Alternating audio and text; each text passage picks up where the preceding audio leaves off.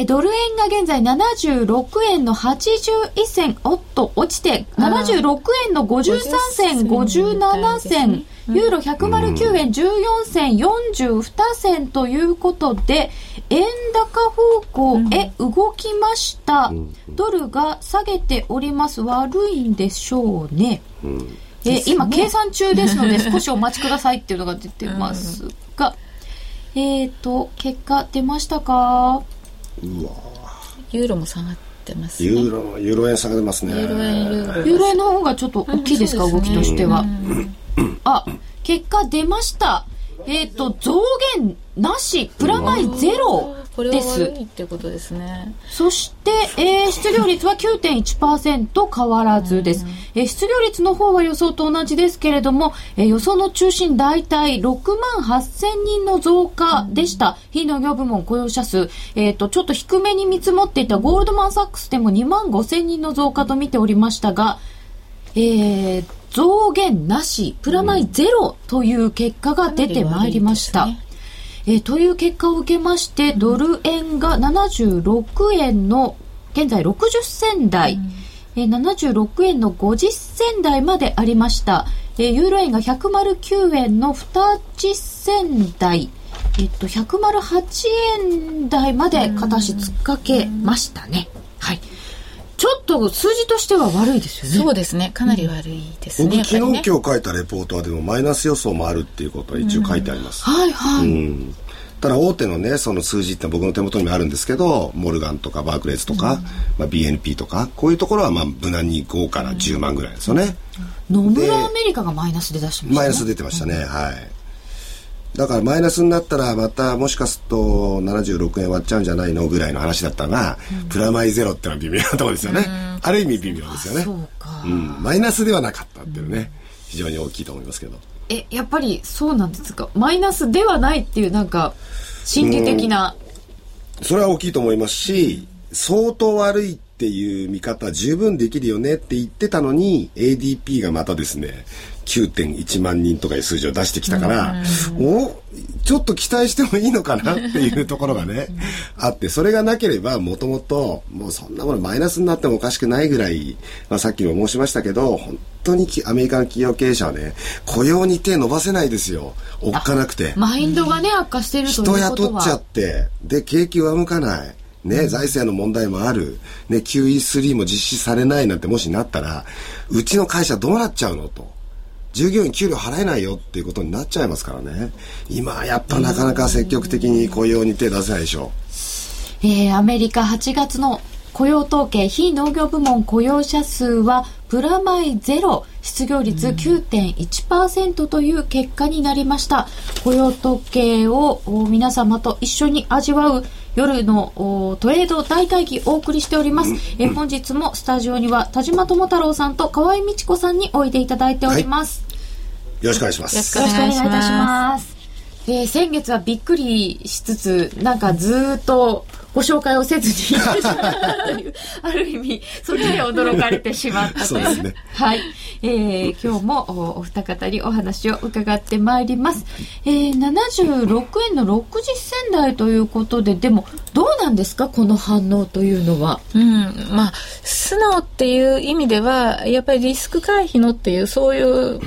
格好になっちゃったみたいな感じですよね。うん、で、円については、まあ、若干円高なんですけど、これで60銭とか50銭とこれ今サポートしているので、うん、切れればもう完全にテクニカル的に一回もう一段円高いきますし、そうじゃなければ動けずっていう、うん、またなんか動けずっていうことになっちゃいますし、で、ユーロ円の方は、まあ今この109円の4、50銭というのが、あの、レジスタンスになっちゃってますから、まあもう、もうこの108円台、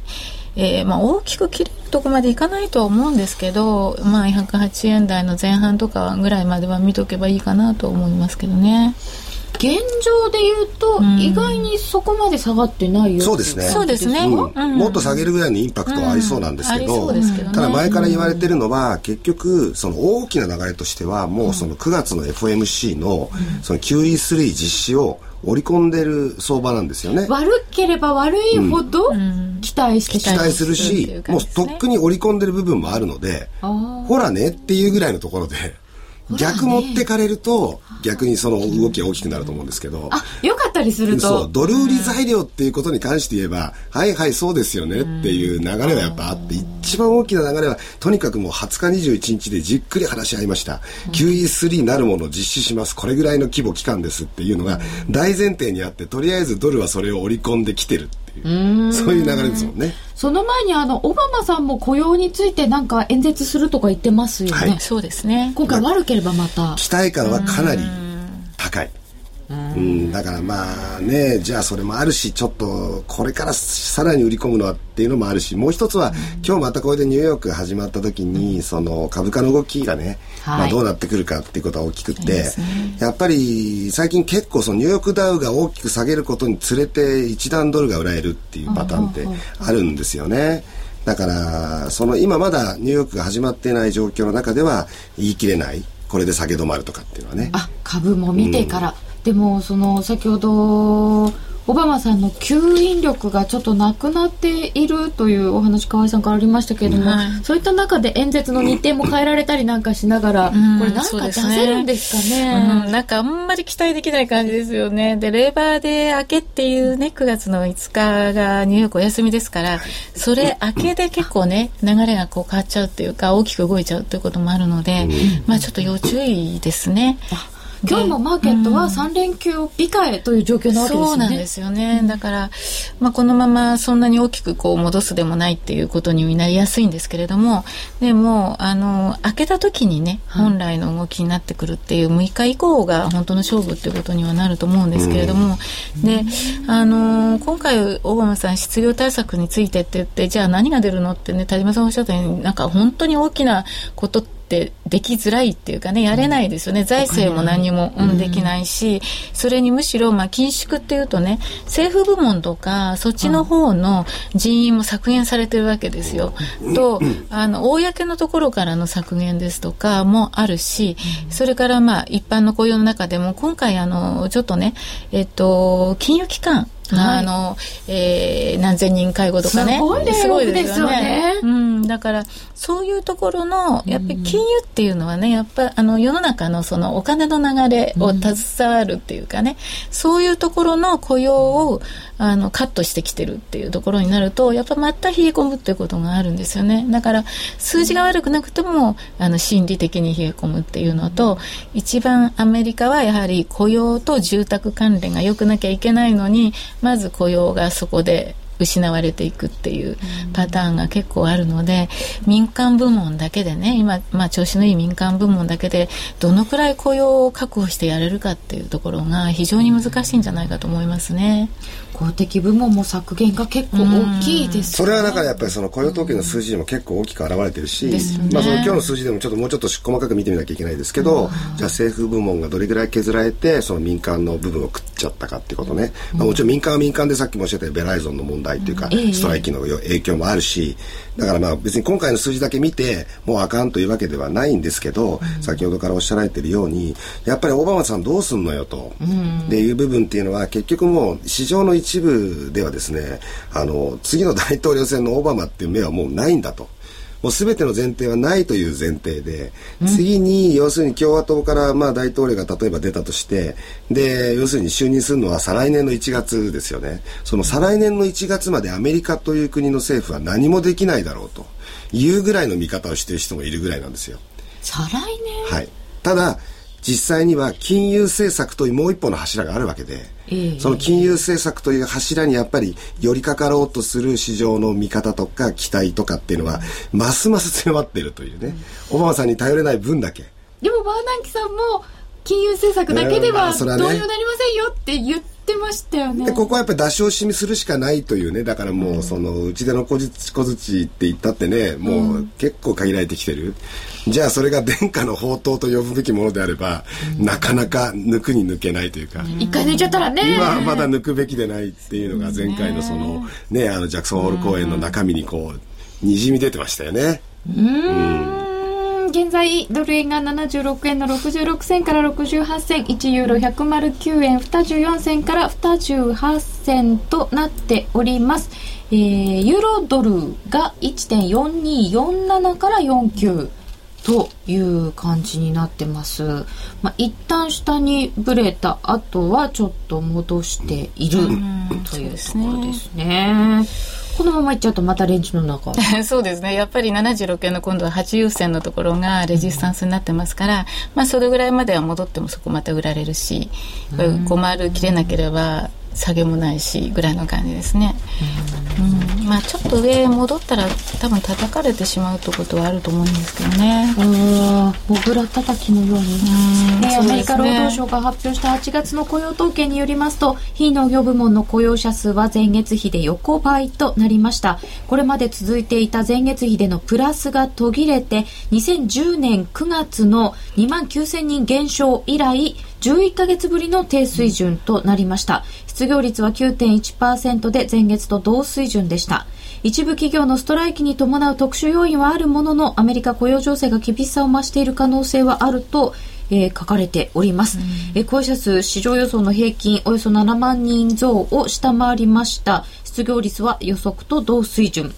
え雇用者数7月分が8万5千人増加となって、7月分も3万2千人の下方修正となっております。えー、業種別に見ますと、情報が前月比4万8000人の減少。これはベラーゾンの分が大きいですかね。えー、ベラーゾンの4万、4万5千人のストライキがありますので、情報がえー、業種別に見ると一番大きいということです。えー、製造業が前月比3000人の減少。製造業マイナスです。2010年の10月以来のマイナスです。建設業が5000人減。政府部門も地方を中心に減少していて1万7000人の減少となっています一方で教育医療が3万4000人の増加企業向けサービスも2万8000人の増加でした、うん中身を見てみるとああそうだよねっていう感じもしますね。うん、まさにね、うん、通信がマイナスあと製造業もマイナスだよなという感じもしますけれども、うん、えー、プラマイゼロ横ばいという結果を受けて一旦ドルが売られる形となりました。まあ、ちょっともっと詳しいところを見ないとわからないということはありますでしょうけれども今のところでの評価は田島さんいかがですか？まあもうこれ致し方ないですよね、うん、まず一つ言えることは製造業といいますか特にそのまあ大企業ですよね、うん、まあ、海外の輸出の伸びっていうのがここに来て鈍化していると、うん、まあ、これはいかにそのドル安の追い風があったとしてもやっぱりその持ってく先例えば中国であるとかインドであるとかもしくはブラジルであるとか、はい、ブラジルなんか今のところ話題になってますよね、久々に利利下げをしたと、まあ、景気の先行きに不透明感が強いということで、まあ、アメリカがその主要な輸出先とするその国々地域においても、まあ、ちょっと陰りが来てると、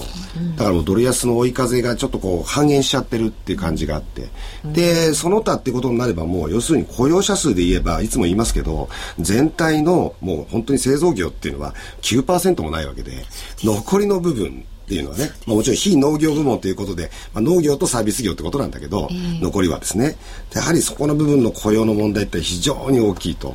もう一つはやっぱりアメリカ経済の牽引役となっていたのはやっぱり富裕層なんですよ。お金持ちが実は株で儲けて結構去年のクリスマス商戦あたりはですね、高額商品にバンバン手出してたと。ところがそのまんま持ってた一部の保有株がガサーッとここに来て値下がりしてるから、やっぱりもうお金持ちですら消費になかなかこう手を出せなくなっ気分的にやっぱりちょっと減っちゃいますよね、はい、そうですね。それを先読みしたことと結果もあって例えばコーチとかティファニーの株価が急落してますよね、でまたさらに株安の逆資産効果っていうのが出てっちゃうっていうね非常にムード悪いですよね。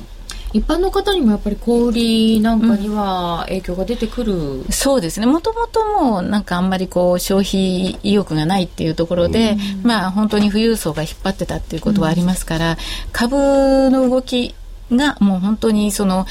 えー、要因を占めるって言っても、それは過言ではないと思いますね。うん、で今度その Q3 とかね、あのそういう話になってじゃあ何をやるんだって言ったら、またその債券プログラムじゃないですけど、国債を買うのか、あるいは、まあ、あのその市場流動性を高めるっていう意味でもっとこう金融緩和していくかっていうことになりますけど、はい、でもそれってねもう前回の QE2 の時にあの結構余剰資金まあその本当に必要なあの、お金ってないというか、誰も借りてくれないんで、お金が余ったお金が世界中にこう回って、金の投資だとか、あるいは、あの、エネルギーとかそういう、あの、価格の上昇につながったとか、投機的な動きにつながったとか、あるいはブラジルだとか、あの、中国の投資に回って、彼らが、まあ、インフレ圧力が強くなったのと、物の値段がものすごく上がったのと、えあの、もちろんその物の値段が上がったっていう意味で、あの、ブラジルなんか不動産も全部上がったんですけど、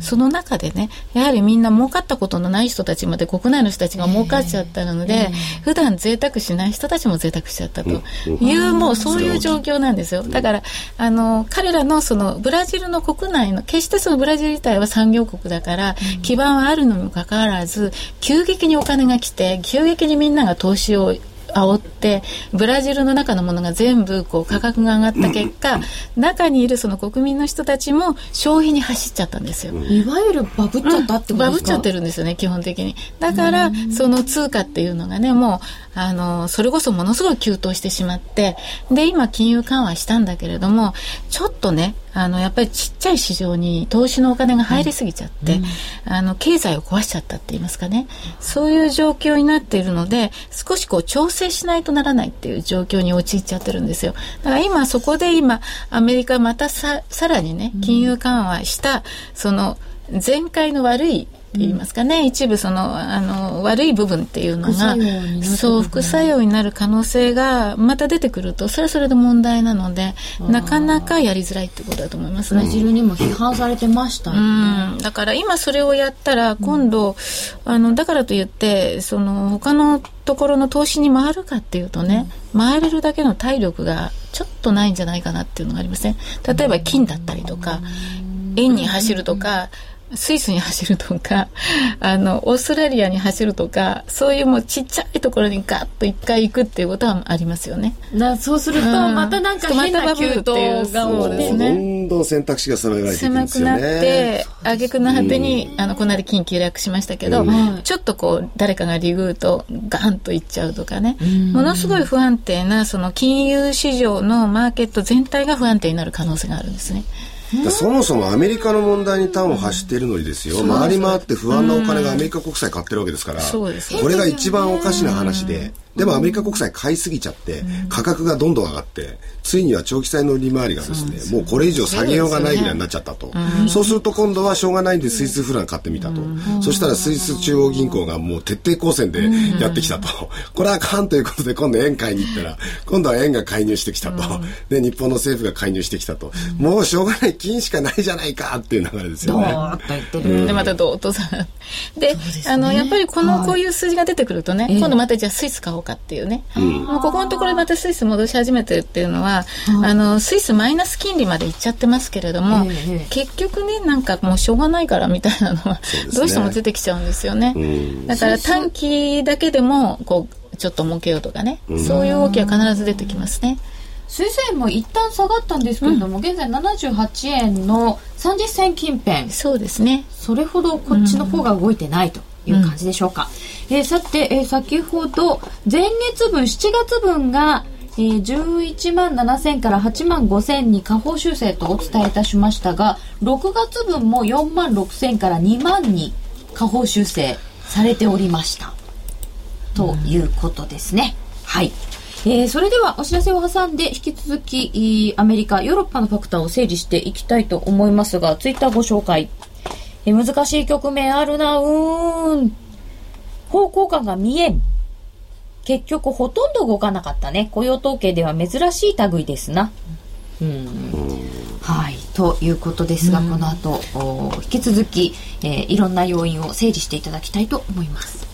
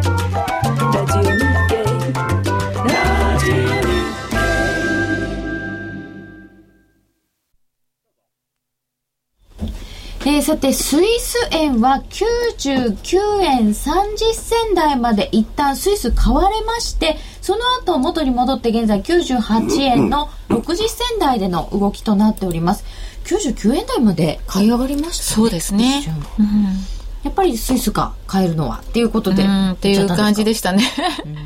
でもさすがにちょっと100円近いスイスは買えなくなってくると思いますね、あのあのそれこそえー、スイス中銀何やってくるか分かんないですから。ああそうですよね。規制入りそうなのに金先物1880ドル近辺までいってますもんね、あ金先買っている、うん、ああやっぱりそうです、ね、だからやっぱり金に逃げるしかない。この間のところの高値ね、うん、とこですね。でまた証拠金規制とか入るの怖いんだけど、でも他に逃げるとこはないっていうね。うん本当に道が狭くなってきてるんですけど、ね、今あのアメリカの方のお話を中心に伺ってまいりましたけれどもヨーロッパもまたちょっと問題再燃という形になってますけれども、うんうんね、このところね発表されたその経済指標っていうのを一つ一つこう拾っていくともう本当にこれはあかんなって思いますよ。ヨーロッパ景気がですそうですね、ユーロ圏の景況感指数が確か8月の30日発表になって、これが15か月ぶりの低水準、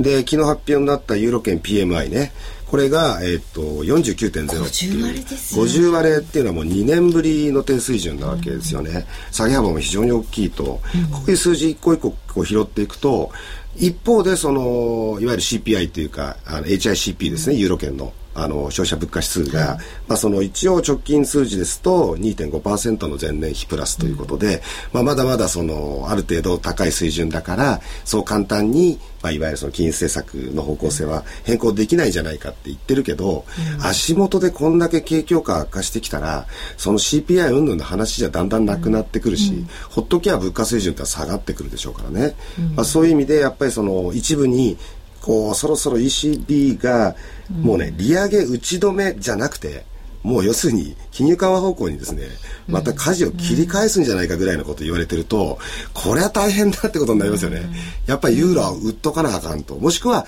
もうちょっとうがった言い方するといいとこでユーロ売り仕掛けたら一回転二回転できそうやなっていう今そういう水準とムードがありますよね。本当にあの利上げをしてきた分ちょっと下げ余地はありますよね、うん、そうですね、うん、でも1%ですから、まあね。なかなか。そうですね。ゼロから比べるから、ね、あるねって言うんですけど。1%まあそれはだから水準の問題じゃなくてベクトルの問題でしょうねやっぱりね。そうですね、でもまたあの来週 ECB とかありますけれども、うん、あのヨーロッパのギリシャの二次支援が決まってちょっと落ち着いたと思ったら、うん、なんか担保取る人がいたりとか、ね、担保の条件っていうのはなかなか難しいんじゃないかと思いますね。それ、受け入れ条件を決めるのがね、あのかなり難しいと思いますし、そうこうしている間に、例えばスペインとかイタリア債とかね、そういったところまでが売られちゃったりしてますよね。悪かったんですよね。うん、だから ECB が買い支えたんじゃないかっていう話になってますから、まあそういうの、それでもやらざるを得ないぐらいの状況ではあると思いますし、うん、あの、景気自体もちょっとこう悪くなってきてるっていうのがありますんで、なそれこそスパイラルみたいなねそのギリシャ不安から始まってあの債券売られてで金融政策やらその支援やらでみんなが財政を吐き出していいところから持ってこようとしたらあのかえって今度はみんなが悪くなっちゃったみたいなね、足の引っ張り合いになっちゃったみたいな感じになっているのとアメリカも悪いそうすると世界景気がちょっとね、あのこう後ろ向きになってきてて、なおかつそれにあのヨーロッパの問題がある構造的な問題があるっていうことになると、あのやっぱり一番悪いのはあの EU が構造的な問題とそれから景気とダブルなので、うん、どうしてもあのよくはない。え次にまあ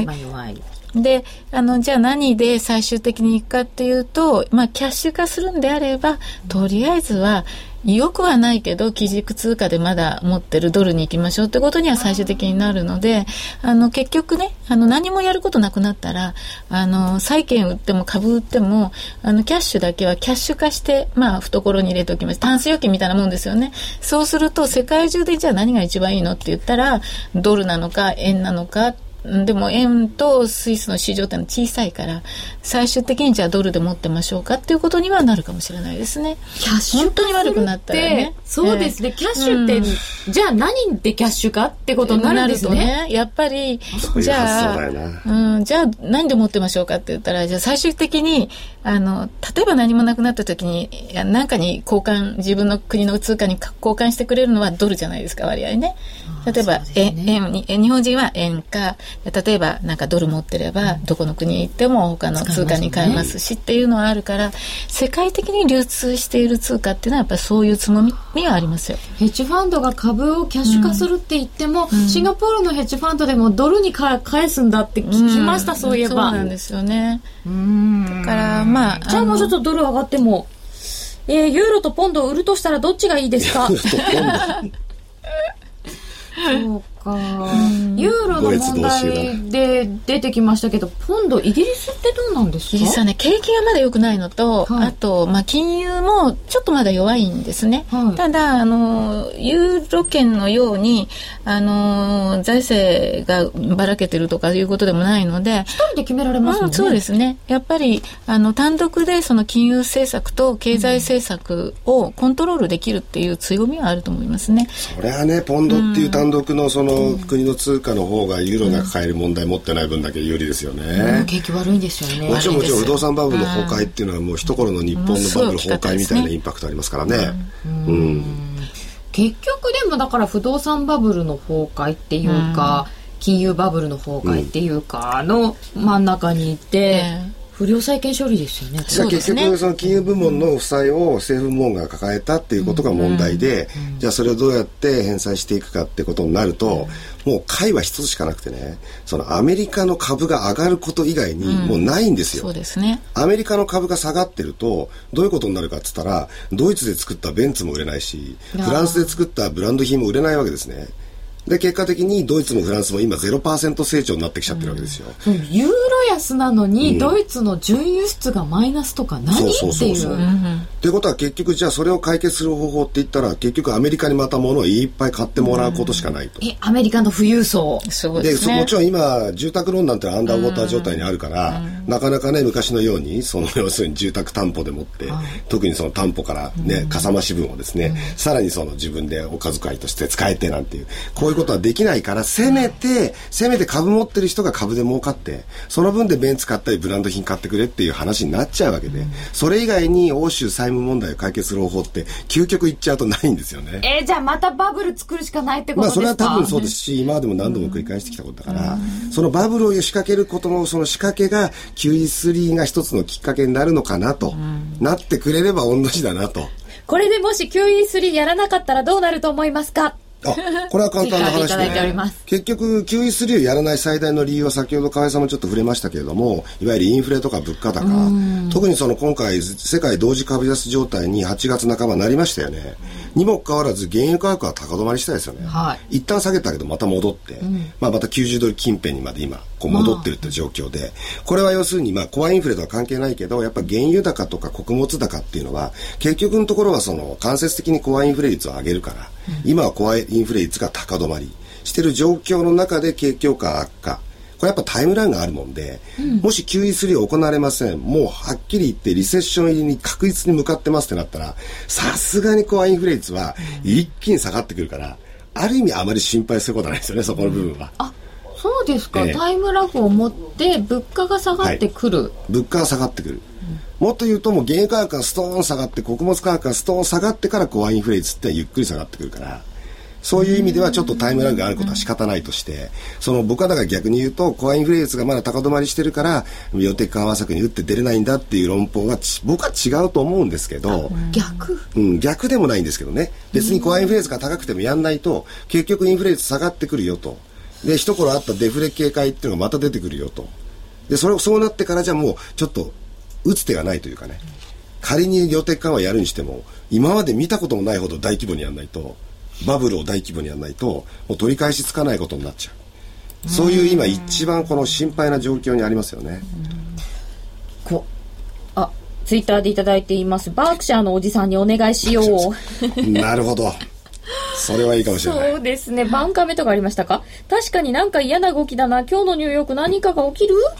嫌な動きだそうです。76円の60銭台で、えー、ドル円の方は小動きになってきました。うんユーロ円は109円の30銭近辺。76円台が普通になっちゃいましたね。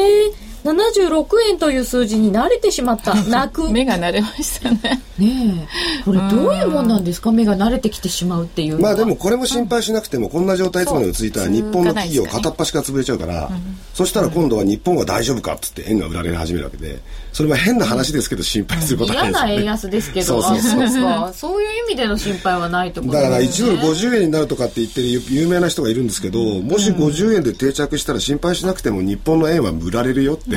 そうですね。壊滅的状況になりますからねこの国の経済。じゃそうですよね、まあでもね、ね、海外の企業だいぶ買収が進んでしまって結局ねそれそういうまあ資金も、あの基本は円売りを返してるわけですから、まあそういう企業買収とかねそういうのがどんどん溜まってくればそれはそれなりに円売りのポジションっていうんですかねあのそういう空売りじゃないポジションが溜まってるっていうことですから。そうですよね、うん。だからバックグラウンドうがん。ちゃんと変わってるんですよね、うなんですよ。水面下でね。水面下では変わってるんだけれども、あの不安材料が多いから円買いに走ってるっていう、それは円買いのその不安材料が多い円買いっていうのはいつか買い戻す円買いですよね、だけれども今こう進んでる根っこのところで進んでるあの円買円絡みとかそうですね。そういう円売りっていうのはそのまま行ったっきりになってるわけですから、うん、だから円売りのポジション自体はこうしっかりとこうそこでは溜まっているっていう状況ではあるんですね。あの何年か後かわからないけれども、うん。いつかなんか円安っていうお話を伺ってましたけれども、うん。あの2年半は金利上げませんっていうバーナキさんのお話で、それはちょっと遠のいたのかなって思ってたんですけれども、その辺はどうですか？うーん、どうかな。2年半っていうね、そのスパンで、じゃあね、例えば5%あったものがゼロ金利までいきますっていうんであればね、と、あと、まあ、その、金融緩和をどの程度するかっていう部分のね、その、金額的なものがある程度はっきり出てくれば、はい。それはそれなりに語れる部分もあるんですけれども、今の状況下でね、あの、2年半続いたからって、じゃあどのくらいこうね、どんどんドル出してくるのよって、そんな余裕ないでしょっていう感じですよね。実際ね。だから、2年半このままね、たらたら行くんじゃないの？みたいな感じの方がむしろ強いかと思うので、そうするとなんか効果あるの？っていうことはありますよね。あとは時間の経過と世の中のその景気が少しマインドが変わってくるかどうかっていう、そっちに頼るしかなくなっちゃう。そうですね、うん。マインドなんていうのは意外なことでコロッと変わっちゃったりする？としたところでね、変わっちゃいますからね。これが一番大事ですよね、うん。先ほど川合さんおっしゃってる通りでやっぱりその今ものすごくマインドが低下しちゃってると、先ほどから申し上げてるいろんな理由でね、でもちょっと上向きになるちょっと前向きになるきっかけってのはものすごく実は簡単なことだったりするわけですよね、ただその材料の出し方じゃあ誰が出す？例えばバーナンキさんが出すと。でそれをなんか下手に出すとですね、何のインパクトサプライズもなくですね、結局はあそれでって感じになっちゃう、とか同じものでも出し方によってはこれは楽しみだと、前向きになれると。でそれをきっかけにみんなが上向き前向きになればそれがもう一つの流れ作っちゃうから何か一つのきっかけで大きく変わる可能性はあるんですよね、そうですよだからやっぱりそれがいつの段階なのかって今本当にもう剣が峰というかですね、アメリカの景気経済っていうのはもう僕は半分半分の確率でリセッションかもしくはもう全く横にこう触れてリセッションかもしくは回復一気に夜明けかっていうそういう状態。真ん中はない。真ん中はない。ダラダラはないっていうぐらいの緊張状態にあると思いますね。えツイッターでいただいてます。日本がむやみな量的緩和やらないのは正解なんですか？いやそれは正解じゃないでしょうね。今全然日本の話が出てきてなかったんですけれどもん。日本はどうなんですか？結局そのこれも要するに殿下の宝刀ですよ。要は抜くべき時を考えてるっていうのが日銀の姿勢で安易には抜けないだそれは、まあ、もちろん76円台に定着しちゃってること自体がなんで抜かなかったんだっていう過去を振り返ればそういうことになっちゃうかもしれないけどじゃあこの後75円ですか73円ですかとかいう状況がもし仮にあったとしたら、そこで抜くべき宝刀ってそれしかないでしょうといわゆるその財務省の単独介入とかいうのはもう知れてるわけですからね効果が。そしたらやっぱりそこで大々的に日銀が最後に介入を仕掛けるギリギリのところっていうところまではやっぱり殿下の方と抜かんでおこうっていう感じだと思いますけどね。これやっぱり大胆な緩和とかを取ってくれば少し円安方向。うんにはなりますね、うん、だけどそれ最後の手段となっちゃうと、まあまあね、なかなかね、うん、抜きづらいですよやっぱり。えー、日本の企業が出ていってから円安になるか出ていく前に円安になるか。逆にここまで進んだ円高が円売りに変わると今度は円安が止まらないみたいなことになるのかな、うんそうですね、そういうことでしょうね、はい、でも円安まで民主政権残り2年くらいは辛抱いるんじゃないの？政権。あ大前さんだこんばんは。雇用統計が落ち着いたので遊びに来ました。それまでやってらっしゃったの。エントリータイミングがわからなくなった。本日は終了するかな？うん。まあそうですね。そうですか、うんあと株価の動きでまただいぶ変わってくるんじゃないかと思いますね、はいうん、株式が、えー、うん、じゃあ米株始まり待ち、うん、ニューヨーク始まってから、まあ、最初の1時間ぐらいは様子見ですけど、えー、やっぱり1時間経ってそこからの動きですよね。方向が、ずっと見てるとやっぱり最近眠れない夜が続いたって言いましたけど やっぱり夜中中起きて見てるとあなるほどなってやっぱ思いますねニューヨークの動きっていうのは。あそうですか、えっ、ー、とヨーロッパ見ておきましょうか。あれドイツダックスが3.4%、フランス CAC が3.3%と大幅な下落になっております。安住さんなんかごちゃごちゃ言ってるけど何の効果もないですね。あ、なんか言ってんですか。友太郎財務大臣がいいわ。あありがとうございます。しかも田島さんじゃなくて友太郎財務大臣ってところがよくないですか？えー、現在ドル円が76円の60銭台注目されすぎで動かない。今週動いたからねすでにって大前さんから頂いてます、今週結構、まあ、ドル円で見ちゃうと動いてなかったんだけれども、うんね、いろんなところでいろんな動きはあった。そうですね。うん、ドル円はなんかね、あの、本当にレンジでやろうと思えば、70銭からちょうどの間の30銭ぐらいはいくらでも取れたみたいな、ね、最近そういう投資家多いし、僕もそうですよ。もうほとんどもうスキャルパーと化してますね。そういう目になってきているかもしれませんよ。ここで一旦お知らせです。ラジオ日経の番組がポッドキャスティングで聞ける。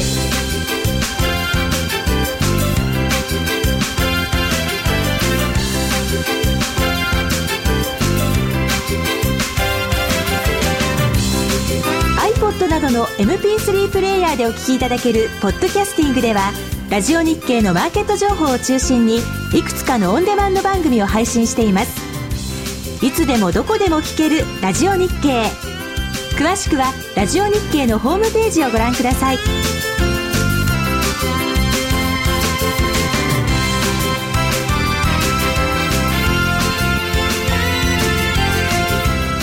iPod などの MP3 プレイヤーでお聞きいただけるポッドキャスティングではラジオ日経のマーケット情報を中心にいくつかのオンデマンド番組を配信しています。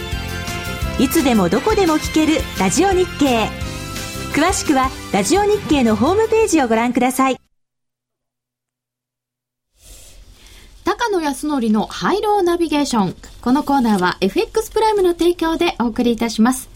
ここからは FX プライムの選べるハイローをもっと楽しむためのコーナーです。ナビゲーターは FX プライムチーフストラテジストの高野康則さんです。高野さんこんばんは。こんばんは。今日は会場からお電話でご登場でお願いいたします。行きたかったんですが。えへへ。選べる配慮は毎週月曜日に発表される基準レートから金曜日の為替レートが円高か円安か、どちらになっているか、あるいは動かないかを予想するだけのシンプルな金融商品です。選べる通貨はドル円、ユーロ円、ポンド円、一口1000円からお楽しみいただけます。今週の結果です。今週ドル円は基準レート76円75銭に対して、判定レートは76円845で動かずが的中。ペイアウトは1.77倍でした。ポンド円は円高1円までが的中。円高1円ですと、ペイアウト3倍ちょうどでした。そしてラッキーガール高村彩乃ちゃんが挑戦したユーロ円。結果は円高1円50銭までが的中。円高1円50銭ですと、ペイアウト3.6倍でした。ということで、ユーロ円の円高1円で予想した綾乃ちゃん、見事的中です。ペイアウト2.82倍でした。おめでとう。えー、さて、高野さん、雇用統計出まして、現在ドル円76円の60銭台ですけれども、ここまで含めて今週の相場振り返っていただいていかがでしょうか？はい。えーとまあ、先週の金曜日あの注目のジャクソンホールのバーナンキ氏の演説があったんですけれども、はいまあ、ちょっとこれはうまい具合に肩透かしを食らって、まるで日本の政治家のようにその、まあ、時間稼ぎをしてもらったんですけれども、はい、まあ、その後、ですね結構あの、まあ、FM FOMC の議事録を見ると、ですねかなりその具体的なことまでを話し合ってますし、で追加の量的緩和というようなことを言ってる人もいるので、あのまあ、もちろんスクレンニンの3人の理事は反対をしているわけなので、非常に、まあ、あの対立が根強いなというふうな印象はあるんですけれども、それでもかなりその、まあ、南紀議長をはじめとする、まあ、FOMC の現在の主流派の人たちは、えー、量的緩和に向けてこう傾いているような印象を持ちました。で、まあ、あとその後はですね、あの、ギリシャの問題をはじめとして、かなりまたユーロがおかしくなってきてるので、うん、まあ、あの、ユーロも下がってきてるんですけれども、ちょっとこのままだとですね、あの、まあ、量的緩和正直 QE3 をやるかやらないかということで言うとやらないとは思うんですけれども、うん、あの、まあ、ECB が来週利下げをするんじゃないかなという話が出てくるぐらいになってますので、あの、まあ、ユーロも買えない、ドルも買えないということで、まあ、円とスイスと金が上がるという状況にまた戻ってしまうような雰囲気になってきていると思います。ユーロもドルもちょっと買えない。はい。で、どっちかというと、どっちが弱いんですか？どっちかというと、ユーロが弱いですね。うん。で、その中で円とスイスと金になってしまう。そうですね、はい。でも、円って介入警戒感とかないんですか？まあ、政権変わ、まあ、あの、内閣変わったばっかりですけれども。そうですね、まあ、野田さんはその介入が割と好きなんじゃないかというようなあの見方もありますので、まあ、期待感は強いと思うんですけれども、ただ、あの現状、この間のスイスのですねあの、スイス高対策の話、それから円あの野田さんが発表した、えー、円高対策の話、いずれもですねそのスイス高を是正する、あるいは円高を是正するという話ではなくて、はい、あくまでもそのスイス高、あるいは円高の中でどうやってその、例えば失業、スイスで言えば失業保険の金額を増やすであるとか、日本で言えばその海外投資をしやすくするであるとか、はい、その円高、あるいはスイス高という環境を受け入れた中で、どうやってサバイブしようかっていう話に変わりつつあるので、あの介入で無理やり円安に持っていこうということは、多分 G7 で相当、それはやめてくれという感じになってるんじゃないのかなと思ってます。えー、今もお話が出てきました ECB が来週は8日、えー、そしてイギリス中銀は7、8で政策決定会合がありまして、はい、えー、オーストラリアも準備銀行理事会が6日にあります。はい、トリシェさんは5日にも講演する予定のようです。はい、で、日銀が6日なの、6日7日で金融政策決定会合が一応あります。で、今お話にあった、あ、ごめんなさい。G7 が、えー、9日、10日フランス・マルセイユで、えー、あるということですけれども、えー、どの辺が注目ですか？そうですね、やはり一番注目なのはあの ECB の理事会だと思います。それとそれに伴ったマジトリシェ総裁の会見。はい。あと、はいまあ、オバマさんが雇用対策の発表を8日にします。はい、そうですね、またですから、もともとオバマさんはその輸出を増やすとか、ですねそういうどちらかというとドルドル安をこう連想させるようなことで、まあ、その政権誕生当時、ですねいろいろ言っていましたので、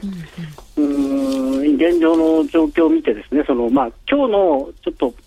えー、雇用統計が中途半端に悪かったんで、まあ、相場難しくなってるとは思うんですけれども。中途半端に悪いっていう印象ですか、はいもっと思い切って悪ければ、本当に QE3 っていうことで、期待感がまた盛り上がったのかもしれないんですが、やっぱりちょっとですね、あの QE3 を正当化するほど悪くはないんじゃないかなと思ってます。うん。さて、そんな中でそうすると、来週、ハイローに挑戦するとすると、どの辺が良さそうですか？そうですね、あの ECB、正直あの、利下げはしないと思うんですけれども、ただ、その利下げに向け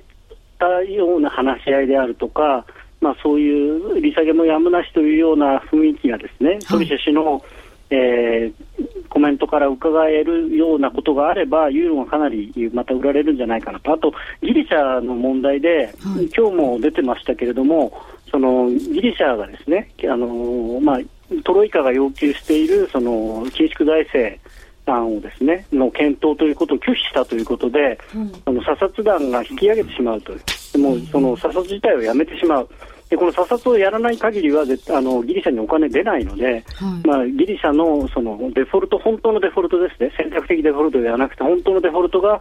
いよいよ現実味を帯びてきているので、やはりユーロは来週はあの大きく下がるんじゃないかなと思います。どのぐらいのボラテリティを想定されてますか、まあ、とりあえず1.4割れぐらいですかね。1.4割れと、ユーロ円だとどれぐらいになるんですか、はい、ユーロ円でいうと1円に、まあ、1円50銭、まあ、今週ぐらいの感じですかね。はい、うん、えー、ドル円はいかがでしょうか？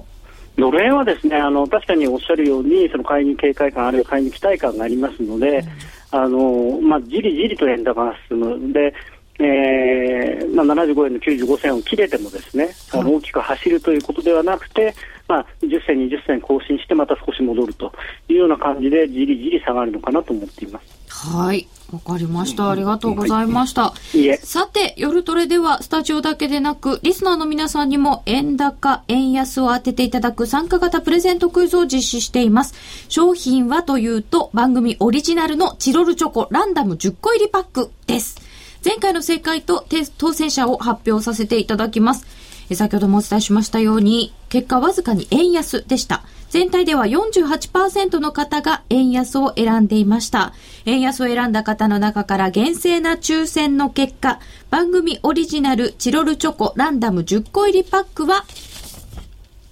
ラジオネームコピョンさん、他4名の方にプレゼントさせていただきます。おめでとうございます。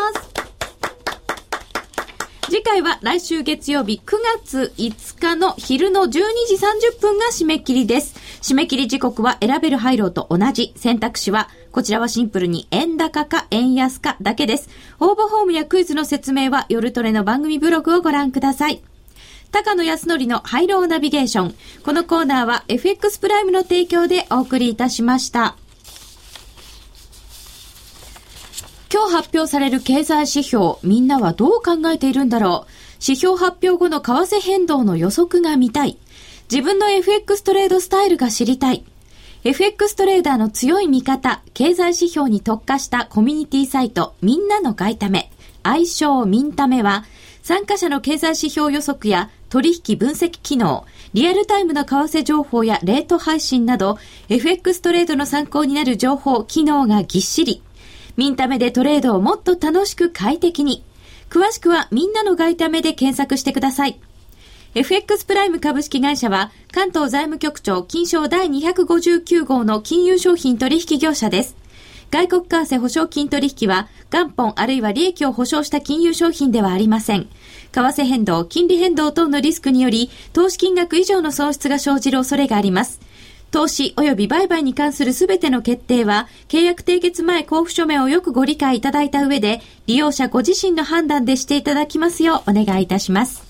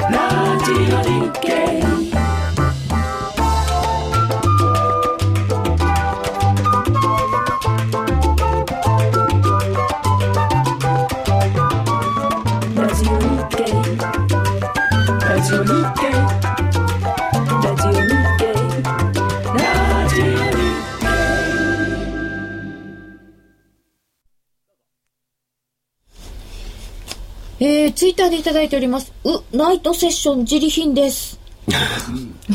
そうですか。えっ、ー、と、ナイトセッション、もしかするとそれは225の先物のことでございましょうか。えー、現在8840円で100円安となっております。夜間取引始まった時は8940円だったので、えー、100円下げましたね。はい、100円下げました。えー、現在、1ドル76円71銭から72銭とちょっとドル戻し気味、うん、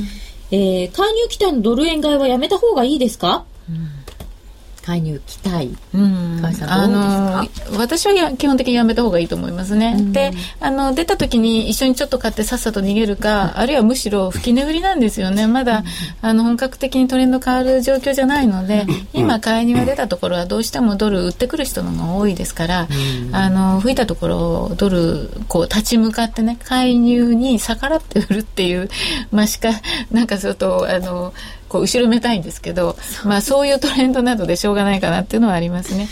今奴隷は触れないでしょ？だから、うん、結局その介入するかしないかとか警戒感っていうことで下値をこうなんとか支えてる状況で、今度は財務大臣変わったから例えば海外ファンド税あたりはですね一回新しい財務大臣がどの程度の腕か仕掛けてやろうっつってですね。試してきます試しに来る可能性もあるっていうのは市場の一部でこう言われてるんですよね。でそんな時にストーンっていった時にですねじゃあそこは本当にそこなのかどうかってこともまだ分かんないし、うん、まあ1回はその75円とか74円まあ3円台ぐらいまでの円高っていうのはあってもおかしくないわけですから、うん、そこで今ちょっと安易に買いを入れるっていうんじゃなくてもうもし仮に円安トレンドに転換することがあるとすればその転換したことを後になって少しずつこう感触として得ながら確認しながら、まあその打診最初は打診買いで少しずつ太くしていくその流れを。っていう将来少し先を見越していつかそういう時来ますけどドル円仕掛けられる時、うん、でも今はちょっと様子見しといた方がいいだろうなっていう感じがしますよね、うん、今その介入とか関連だったらもう吹き値売り、うん、そうですね。スキャル。そうですね。だからもう他に扱える例えばスイスフランとかユーロの話題世界出てますけど、はい、そっちでしばらくはねある程度こう勝負するというか、うん、まあ、ある程度回転効かせた方がいいんじゃないですかね、先ほどのお話ちょっと出てたんですけれどもこれ4時過ぎに出ていたニュースでギリシャの新聞がギリシャ政府がえー、GDP1% 分の財政赤字を埋めるための追加緊縮措置の検討を拒否して EU と IMF が、えー、融資実行のためのギリシャ進展状況の5回目の査定を中止したというふうに報道されておりました。えー、EU と IMF がちゃんと査定しないとギリシャにお金が入らないということなんですけれども、これについてはギリシャ側が、えー、財務大臣が、えー、会見をしまして否定している。否定しましたね。ということですね。うん。だそれも本当かどうかわかんないし、うん、結局あのニュースヘッドラインって特に外為マーケットに関するニュースヘッドラインってものすごく流言飛語の類多いから、えー、それでまあもちろん相場が動くことも事実なんですけどあんまりこう惑わされすぎないようにしなきゃいけないですよね。NHK のニュースと違うので ね。あそうですね。手前勝手にポンポンポンポン噂話が出てきますから。これもあのギリシャの新聞でタネアさんっていうところなんだそうですけれども。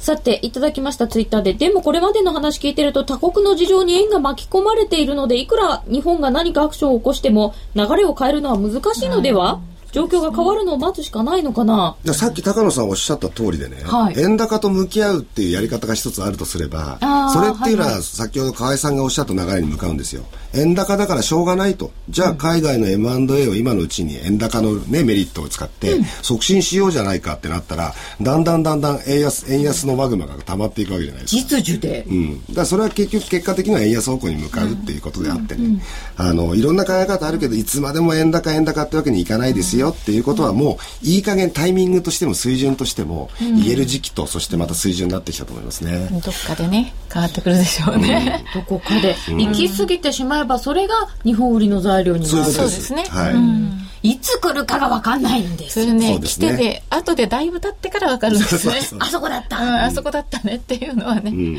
それを相場として捉えるにはどうしたらいいんですか、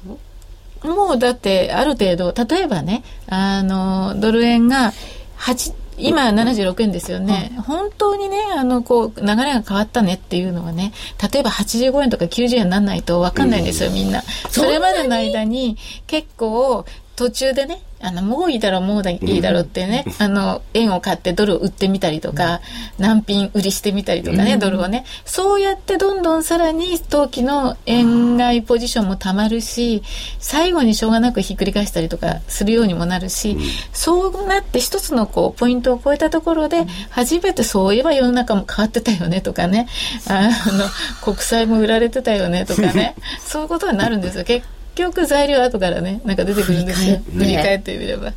まだまだ一つ感触って出てくると思うんですよね、少しずつ出てきます。やっぱちょっと違うかなみたいなね。まだ全然その感触まだちょっと無理ですね例えば今の単純にこう短時間でね1時間とか30分の動きを見たら、うん、今ドル円は76円の55銭から80銭まで戻ってきてますけど、うん、8085とかこれもレジスタンスになっちゃってるわけですよね、うん、今。時間足とか見てて。ね、うん